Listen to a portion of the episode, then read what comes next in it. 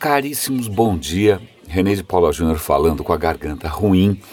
Eu até tinha prometido de gravar na sexta-feira, no feriado, mas realmente na sexta-feira minha garganta estava pior.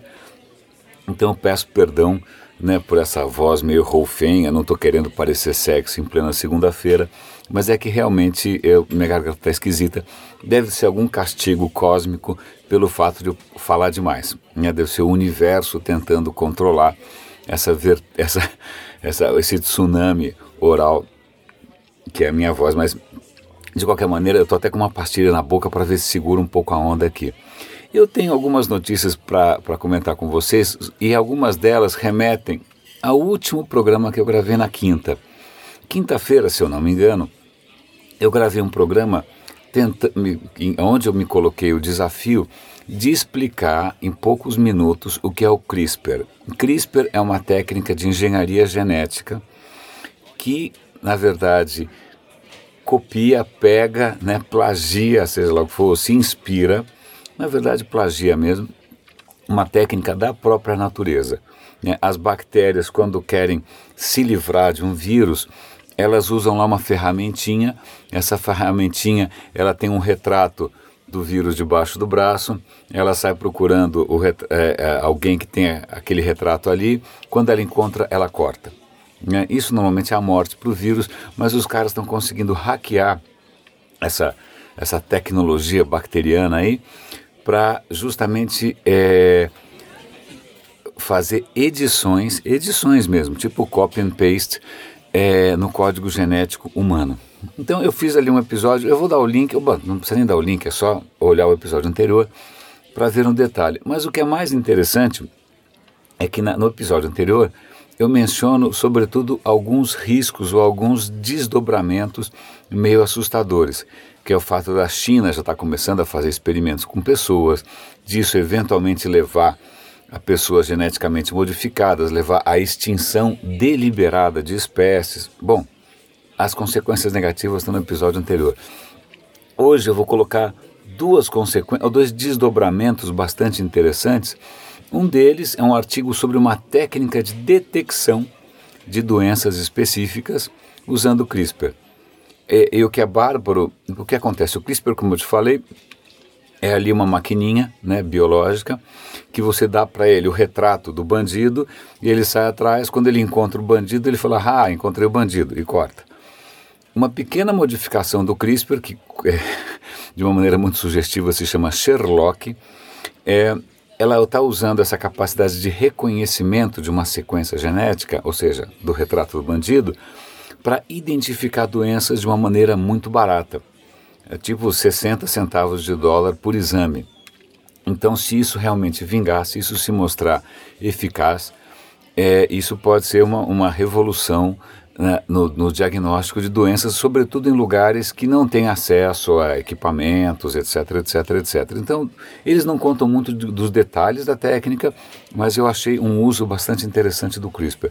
Um outro uso também bastante promissor é o seguinte: faz tempo que eu venho comentando aqui que nós já estamos enfrentando superbactérias, que são bactérias que resistem praticamente a todos os antibióticos que a gente conhece e a indústria farmacêutica faz um bom tempo que não, não desenvolve nenhum antibiótico novo. Então a gente está praticamente voltando no tempo para uma era pré-antibióticos, porque realmente algumas infecções são intratáveis. O que acontece? Os caras estão tentando usar CRISPR. CRISPR foi, olha, aí tem uma ironia, né? Porque CRISPR foi usado por é usado por bactérias para se defender de vírus. Nesse caso, a gente usaria um vírus modificado, um vírus modificado. O vírus que, é, que ataca bactérias é chamado de fago. É, você pega um fago, que é um vírus que ataca bactérias, você modifica esse vírus para o quê?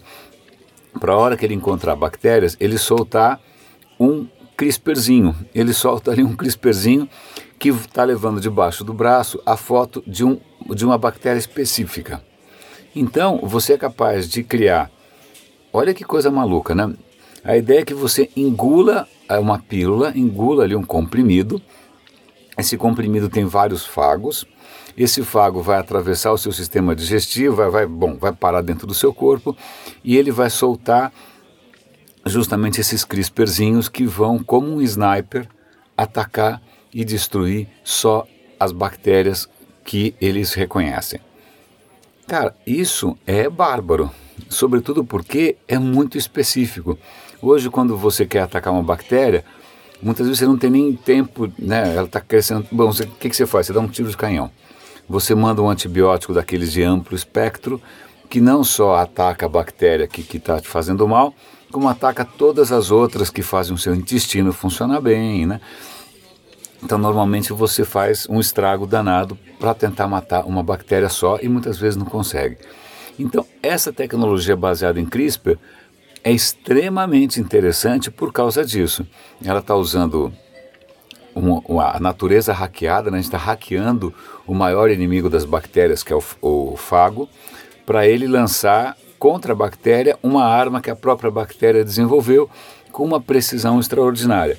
Eles estão aí fazendo testes, blá, blá blá blá blá, mas eu achei um uso extremamente interessante, muito promissor, muito barato e gostei. Né? É bom para fazer um contraponto a algumas previsões mais pessimistas. É uma outra, mas aqui é mais um comentário do que qualquer coisa, é um artigo, é que ele me diz respeito, diz respeito a você também, por quê? Porque você ouve podcasts. Né? Você ouve. Eu sou um podcast, você me ouve, você ouve podcasts. Eu faço podcast há 13 anos. O meu podcast, eu tenho um outro podcast que é o Roda e Avisa, ele tem mais de 900 episódios. Vou repetir, 900 episódios. É muito. Então eu venho produzindo isso há muitíssimo tempo, numa época em que podcast não estava lá assim bombando, mas era uma, uma novidade. O podcast nunca bombou, né? Eu nunca ganhei dinheiro com isso, nunca fui patrocinado, nunca botei anúncio, nada. Eu faço isso, aliás, eu pago minha própria hospedagem do bolso, eu pago literalmente para hospedar as minhas coisas. Mas o que acontece? Ano passado teve um, um podcast chamado Serial, que foi um sucesso, né? Foi um sucesso. E isso chamou a atenção para o potencial dos podcasts. Ele teve 250 milhões de downloads mas na verdade foram vários episódios, cada episódio. Bom, então você tem que relativizar os números. Eu estou dando link para um artigo que menciona justamente isso. Será que podcast algum dia vai decolar? E ele dá os números do Síria ou dá outros números por aí e tal. E fica aquela pergunta no ar. Pô. Quem gosta de podcast adora, né? Mas são muito poucas pessoas. Acho que nos, na, na Inglaterra, é, 9% das pessoas é, dizem consumir podcasts.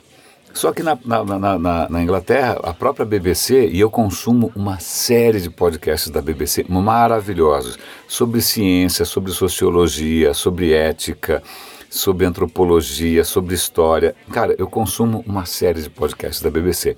Então, eles já têm uma tradição de podcasts de qualidade na Inglaterra. E eu não sei como seriam os números nos Estados Unidos, que também tem, putz, uma infinidade de podcasts. Eu também acompanho vários.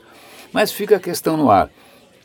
Eu pessoalmente acho que é, o, o, uso dos dispositivos móveis né, é, é, tem facilitado. As pessoas ouvem no trânsito, ouvem a caminho do trabalho, ouvem na academia. É bacana. Eu não sei o que falta para popularizar. Eu realmente não sei. Se é o tipo de conteúdo, se são as apps que a gente usa, ou se é simplesmente o fato. Não sei.